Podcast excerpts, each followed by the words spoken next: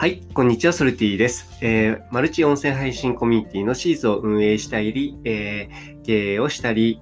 えー、ジェラートマニアをしたりしております。今日はですね、勝ちパターン、負けパターンを認識するということについてお話したいと思います。えー、普段ね、生活しているとね、大体自分自身の中のパターンってあったりするんですよね。で、その中で、こう、うまくいく時のパターンと、あとうまくいかない時のパターンっていうのもあって、で、それに結構ハマってることが多かったりするんじゃないかなと思います。僕自身もね、結構あったりとかして、あとね、例えば、うん、勝ち、負けではないんですけれども、うん、奥さんとね、お話をしている時に、まあ、自分の奥さんですね、自分の奥さんとお話をしている時に、ちょっとイラッとすることとか、なんかその揉める原因になるようなことかってね、結構ね、同じようなことだったりするわけですよね。これね、えっ、ー、と、まあ、先ほどの勝ちパターン、負けパターンの話で言うと、負けパターンのところに入るんじゃないかなと思うんですけども、こう自分がね、ちょっとイラッとするとかね、怒るとかね、そういったパターンっていうのも、まあ、結果的にはね、良くないのでね、負けパターンっていう形でざっくり言っちゃっているんですけれども、なのでね、その勝ちパターン、負けパターンっていうのはどういう時に起きうるのかっていうのをね、一度ね、こう書き出してみたりとかね、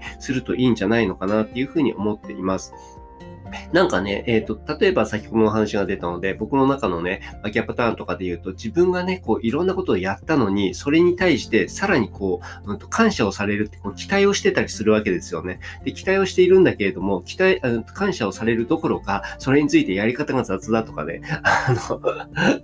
なんかこういうやり方じゃないとかね、逆に注意とかされると、それあなたの代わりにやって、あやったのに、それなのに、えっ、ー、と、いや、そんな細かいことどうでもいいんじゃないみたいな感じでイラッとすることが結構僕は多いんですよ。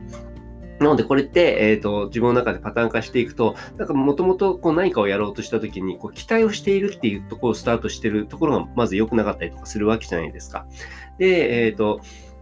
まあそこの部分でね、期待をしちゃってるからそれをなんかこう裏切られたみたいな感じで怒りの感情が出てくるみたいなことを自分自身がこう認識していると、そこの部分のね、パターンにね、ハマりそうになった時にね、あ、これ負けパターンだってこう気づいたりとかするわけですよね。あとこれが負けパターンだっていうことに気づかないで言ったとしても、なんかその、こう怒りがふつふつと湧き上がってきてる時に、あ、この後に怒るっていうことがこう負けパターンの最終的な結果につながってるなとかって気づくと、そこでまた怒りを収めたりとかね、えー、そういったところの自己コントロールにつながってきたりとかするので、え自分自身のパターンを認識するっていうのは非常に重要なことなんじゃないのかなっていうふうに思っております。ということでね、これ逆もそうなんですよね。えー、歌詞パターンもそうですね。えー、よくうまくいってる時のことっていうのは、やったうまくいってるっていうところで、そその時を喜んでるだけじゃなくて、こう自分の中でこう再現性をね、埋めるような感じにするということも非常に重要で、なんでこれうまくいったんだろうっていうようなことを、その時、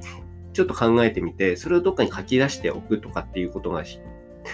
まあ、次につながるんじゃないのかなっていうふうに思ってます。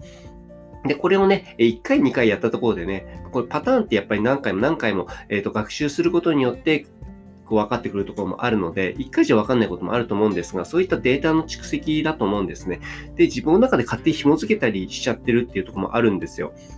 他の人からするとね、どうでもいいことなんだけれども、自分自身がそれ自身を、えトリガーにしていて、そして、えっ、ー、と、巻きに勝手にね、えっ、ー、と、導かれていってるっていうことも結構多いので、自分自身を認識するっていうためにも、えー、この可視化する、まあ、自分で書き出してみて、そのパターンを認識するっていうことが重要なんじゃないのかなというふうに思っております。ということで、今日は可視パターン、負けパターンを、え認識するということについてお話ししました。えソルティでした。